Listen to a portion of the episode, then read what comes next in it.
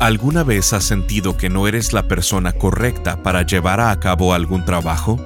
¿O quizás has sentido que no tienes la suficiente experiencia o la habilidad necesaria? Por supuesto que sí, todos lo hemos sentido. Bienvenido a Esperanza Diaria, la transmisión en audio del ministerio del pastor Rick Warren. Estamos en la serie titulada La manifestación de tu misión de vida, en donde el pastor Rick nos sumerge en el libro de Jonás y nos muestra que sin importar lo grande que se vea la tarea a la cual nos está llamando, no debemos huir de ella. Todos queremos recibir perdón, pero queremos justicia para todos los que nos han herido. En la transmisión del día de hoy de Esperanza Diaria, el pastor Rick nos dice que nadie merece ser perdonado. No perdonas a alguien porque se lo merezca, lo perdonas por tu propio bien. En Marcos capítulo 11, verso 26 dice, porque si ustedes no perdonan, tampoco su Padre que está en los cielos les perdonará a ustedes sus ofensas. Escuchemos al pastor Rick en la segunda parte de la enseñanza titulada ¿Qué recordar cuando las cosas no salen a tu manera?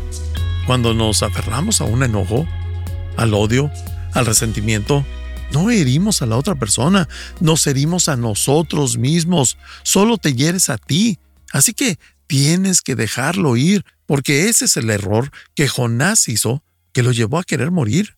Siempre te hieres más a ti. El primer error que Jonás cometió fue resentirse con el plan de Dios cuando no cuadra con el de él. El segundo error fue resentirse por la misericordia y bondad de Dios con los demás, resentirse porque Dios es bueno con otras personas, no querer que sea bueno con alguien, porque si no, me molesto, me enojo cuando Dios tiene misericordia y perdona a las personas si no quiero que haga eso. Eso fue exactamente lo que le pasó a Jonás. Le molesta tanto y no le gusta perdonar a personas que no le agradan. No solo porque son sus enemigos políticos, sino que también tiene prejuicios por su raza, como lo vimos anteriormente. Jonás 4.2 dice, entonces le reclamó al Señor, Señor, ¿No te dije antes de salir de casa que tú harías precisamente esto? Por eso huí a Tarsis. Sabía que tú eres un Dios misericordioso y compasivo, lento para enojarte y lleno de amor inagotable. Estás dispuesto a perdonar y no destruir a la gente. Aquí vemos cómo Jonás admite no querer ir a Tarsis. Desde un inicio sabe lo que Dios va a hacer, y no solo admite no querer ir, admite haber oído y el por qué lo hizo. Vemos que Jonás dice, huí de Dios, y al hacer esto, quiere huir de su misión de vida. Huye de lo que Dios le dice que haga, porque sabe lo bueno que es Dios, y nos dice cuatro cosas que sabe de Él. Dice, sabía que tú eres un Dios misericordioso y compasivo. Luego dice, lento para enojarte. Sabe que Dios es paciente, que no se deja llevar tan fácilmente por su ira, lento para enojarse. Después dice, lleno de amor inagotable. Sabe que tiene amor eterno y que no se va a acabar. Termina diciendo, estás dispuesto a perdonar y no destruir a la gente. Y todo este conocimiento hace que Jonás se deprima. ¿Por qué? Porque Jonás tenía un problema que también tenemos tú y yo. Queremos perdón para nosotros y justicia para los demás, ¿cierto? Queremos ser perdonados, queremos que Dios tenga gracia con nosotros que tenga misericordia, pero con esas personas, esas que nos hirieron, Dios, ve tras él, ve tras ella, merece que la justicia caiga sobre él. Pero yo merezco gracia y misericordia. Jonás quiere que Dios lo perdone, pero no quiere que perdone a aquellos que lo han herido. Por eso está resentido, porque Dios le muestra su misericordia a alguien que lo hirió. Está resentido que Él les demuestre misericordia y perdón a ese pueblo que aborrece. Jonás siente que son sus enemigos. Quiere perdón para Él, pero justicia para los demás. Así que, seamos sinceros hoy. No hablemos de hace miles de años. Hablemos de ti. ¿A quién no quieres que Dios perdone? ¿Quién es esa persona que crees que no merece el perdón de Dios porque te hirió? ¿Quién te hirió tanto que quieres que Dios no le muestre misericordia. Esta es la trampa en la que cayó Jonás y pasa hoy tanto como pasaba en aquella época. Piensa, ¿quién te hirió a tal grado que no quieres que Dios demuestre su misericordia con ella o con él? ¿A quién no has perdonado que Dios ya perdonó? Dios ya los perdonó, pero tú no, porque crees que eres mejor que ellos o que Dios. Solo te lastimas a ti mismo, no los hieres a ellos. Al aferrarte al resentimiento, a ese odio o a esa herida, no los lastimas a ellos. Lo único que logras es hacerte miserable a ti mismo. ¿A quién no has perdonado que Dios ya perdonó? Recuerdo una vez un chico que se acercó a John Wesley y estaba hablando de otra persona y el chico dijo, Oh, nunca voy a perdonarlo. No podría, no voy a perdonarlo. Y John Wesley le preguntó, Bueno, entonces espero que nunca peques. ¿Por qué? John le dijo, porque no quieres quemar el puente que tienes que cruzar para llegar al cielo. Les voy a enseñar lo que Jesús dijo en Mateo 6, 14 y 15. Porque si perdonan a otros sus ofensas, también los perdonará a ustedes, su Padre Celestial. Pero si no perdonan a otros sus ofensas, tampoco su Padre les perdonará a ustedes las suyas. Oh, oh, oh, oh. Cuando nos llegamos a perdonar, estamos quemando ese puente que tenemos que cruzar para llegar al cielo. Si no estamos dispuestos a perdonar, Dios nos pregunta por qué Él debería perdonarnos a nosotros. Si no estás dispuesto a mostrar gracia a otros, ¿por qué yo debería mostrar gracia hacia ti? Quieres que todos tengan justicia, pero tú quieres gracia. Esa es la trampa de Jonás. Es el error que él cometió. Necesitas aprender a perdonar a todo aquel que te ha herido por tres razones. Por el pasado, por el presente y por el futuro. Pon mucha atención. Tienes que soltarlo sin importar el mal que te hayan hecho. ¿Se lo merecen? Claro que no, pero tú tampoco. El perdón nunca es merecido. El perdón no se puede ganar, es un regalo. No perdonamos porque lo merezcan, perdonamos porque queremos estar mejor, lo hacemos por nuestro propio bien. Soltamos las riendas por tres razones. Primero, porque yo he sido perdonado en el pasado, necesito hacer lo mismo y perdonar a otros. Segundo, aferrarse a la herida solo me hace infeliz a mí y termino pensando en personas que no quisiera toparme. Además, en el futuro, voy a necesitar perdón porque estoy seguro de que no voy a ser perfecto de ahora en adelante. Así que necesito soltarlo por esas tres razones. Porque he sido perdonado en el pasado, porque no quiero ser miserable en mi presente y porque en el futuro voy a necesitar más perdón. Amigo, tienes que dejarlo ir, no porque se lo merezcan.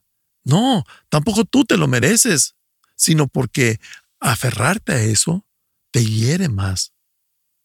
Vemos que Jonás se enoja porque Dios hace cosas buenas con las personas que se arrepienten y se irrita porque Dios muestra gracia a las personas que no le agradan a Él. Y tal vez Jonás debería tener más gracia, porque Dios le ha demostrado muchísima, a pesar de sus malas actitudes, a pesar de su rebelión. Pero Jonás no quiere que Dios perdone a las personas de Nínive. Quería que fueran destruidas, Quería que la ciudad fuera destrozada y Dios le dijo, quiero que les adviertas para que no tenga que erradicar la ciudad. Quiero que les digas que vuelvan a mí. Hay otro motivo posible de Jonás, y lo vemos en otra versión de Jonás 4.3 en la versión NBB, que dice, Señor, es mejor que me mates, prefiero la muerte antes que la vida, porque nada de lo que les anuncié ocurrirá. ¿De qué está preocupado? De su reputación. Le dice a Dios, me dijiste que fuera a Nínive y que les dijera que la ciudad sería destruida en cuarenta días si no se arrepentían, si no regresaban a ti. Eso no ha sucedido y eso me hace quedar mal, Dios. Está mucho más preocupado por su reputación que por la salvación de las personas. Prefiere ver que una ciudad entera sea destruida que a que Dios lo haga quedar mal. Tanto así que le dice a Dios, prefiero que me mates, porque si los perdonas me voy a ver mal. ¿Qué van a pensar? Por eso es que en la segunda mitad de este capítulo, Dios le enseña a Jonás una lección objetiva. Y esto es lo que vamos a aprender ahora. Sabemos que la vida está llena de interrupciones, de callejones sin salida, y muchas veces terminamos ahí por error. Tenemos que tomar muchas desviaciones de nuestros planes de vida. Todos nuestros planes suelen ser pospuestos o alterados, se arruinan o cambian a lo largo de la vida. Así que, ¿qué tengo que recordar cuando mis planes no salen como quiero? Bueno, tenemos que recordar cuatro cosas. Y eso es lo que la segunda mitad de este último capítulo del libro de Jonás nos enseña. Cuatro cosas que debo recordar cuando mis planes no salen como quiero. Hay que saber que muchas cosas no van a salir como queremos. Así que, si tomas notas, te recomiendo apuntar esto. En esto tenemos que pensar cuando las cosas no salen como quiero. Cuando mi plan no encaja con el plan de Dios. Número uno, primero, recuerda que Dios puede ver cosas que tú no puedes ver. Tengo que recordarme constantemente que cuando las cosas no salen a mi manera, Dios puede ver cosas que yo no. Porque Jonás lo olvidó. Estaba molesto de que Dios le dijera que iba a destruir a Nínive si no se volvían a él. Pero después dijo que los iba a dejar en paz y perdonar. Estás escuchando Esperanza Diaria con el pastor Rick Warren. Si quieres mantenerte en contacto con el pastor Rick, visita pastorricespañol.com y síguelo a través de sus redes sociales. Y si quieres hacerle saber la manera en que estas transmisiones han tocado tu vida, escríbele a esperanza@pastorrick.com. El pastor Rick regresará en un momento con el resto del mensaje de hoy si te perdiste alguna porción de este mensaje, lo puedes escuchar a cualquier hora en pastorricespañol.com. Efesios capítulo 2, verso 10 dice, Somos creación de Dios, creados en Cristo Jesús, para hacer las buenas obras que Dios de antemano ya había planeado. Dios tiene un plan trazado para tu vida. Tiene un propósito para ti más grande del que te imaginas. A esto lo llamamos tu misión de vida. Antes de que nacieras, antes de que fueras concebido, incluso antes que el mundo existiera, Dios ya había planeado lo que quería que hicieras con tu vida. El problema es que la mayoría de las personas nunca descubre su misión de vida, por tanto, no la puede cumplir y andan por la vida caminando sin sentido. Cuando entiendes lo que Dios quiere que hagas, entonces tu vida tiene propósito. Si desconoces tu misión de vida, tu vida carece de sentido. Por esto, el pastor Rick ha elaborado una serie titulada La manifestación de tu misión de vida. La palabra manifestación muchas veces no es comprendida, pero quiere decir entendido, comprendido, que tiene claridad o ver lo que realmente es. En esta serie, el pastor Rick quiere que entiendas, comprendas y que tengas claridad en cuál es la misión de Dios para tu vida aquí en la tierra. Durante estas enseñanzas, el pastor Rick dará respuestas a las preguntas ¿Qué haces cuando has causado una tormenta? ¿Qué haces cuando algo se ve sin esperanza? ¿Qué haces ante una segunda oportunidad? ¿Y qué recuerdas cuando las cosas no salen a tu manera? Queremos hacerte llegar esta serie en formato MP3 de alta calidad, descargable, sin anuncios y con porciones que no tuvimos tiempo de transmitir. Para esto, nos puedes visitar en pastorricespañol.com y contribuir económicamente con cualquier cantidad. Y como muestra de nuestro agradecimiento, te haremos llegar la serie de enseñanzas titulada La manifestación de tu misión de vida. Esto lo puedes hacer en pastorricespañol.com o llamando al 949-713-5151. Al estar ahí, te invitamos a suscribirte al devocional diario del pastor Rick y a enlazarte con sus redes sociales. Esto es en pastorricespañol.com o llamando al 949-713-5151. Ahora, volvamos con el pastor Rick y escuchemos el resto del mensaje del día de hoy. Jonás se molesta con eso y en Jonás 4:4 leemos que el Señor le contesta, ¿crees que es correcto que te enojes tanto por eso? Le respondió el Señor. Dios le cuestiona a Jonás, ¿con qué derecho se molesta por lo que hizo? por perdonar a esa gente. ¿Eres Dios? ¿Eres más sabio que yo? ¿Puedes ver cosas que yo no veo? Y cada vez que dudamos de la sabiduría de Dios, nos metemos en problemas, porque Dios es Dios y tú no. Porque cuando tengo mi plan y Dios de pronto me presenta el suyo y ambos son diferentes, y me molesto por eso, necesito recordar que Dios puede ver cosas que yo no veo. Dios puede ver el presente, el pasado, el futuro y al mismo tiempo, porque Él no está limitado por el tiempo. Estamos en un planeta que tiene una rotación de 24 horas y que gira alrededor del Sol. Pero si no estuvieras en este planeta, el concepto del tiempo sería completamente distinto. Dios no está limitado por el tiempo. Puede ver el pasado, el presente y el futuro al mismo tiempo. Puede ver lo que tú no ves. Así que tienes que confiar en su sabiduría porque cuando dudamos de ella, nos metemos en muchos problemas. Vemos que Dios lidiaba con esto todo el tiempo y con muchas personas distintas en la Biblia. Por ejemplo, tenemos a Job. En Job capítulo 38, 2 y 3 nos dice, Dios le respondió a Job, ¿quién eres tú para dudar de mi sabiduría? Si de veras sabes tanto, dime dónde estabas cuando puse las bases de la tierra. Esa no es una mala pregunta. ¿Dónde estabas cuando hice la tierra? ¿Eres Dios? ¿Ves cosas que Él no? ¿Crees que tu plan es mejor al suyo? ¿Dónde estabas cuando hice la tierra? Prácticamente le dice, no necesito de tu consentimiento para cambiar de planes. ¿Crees que necesito consultarte cuando sé que algo es mejor para ti? No, estás siendo un tanto presuntuoso. Necesitamos recordar que Dios es Dios y que yo no, cuando los planes no salen como queremos. Solo tengo que confiar en Él, en su sabiduría y en que Él ve cosas que yo no puedo ver. Eclesiastés 3:11 dice, Él ha hecho todo apropiado a su tiempo.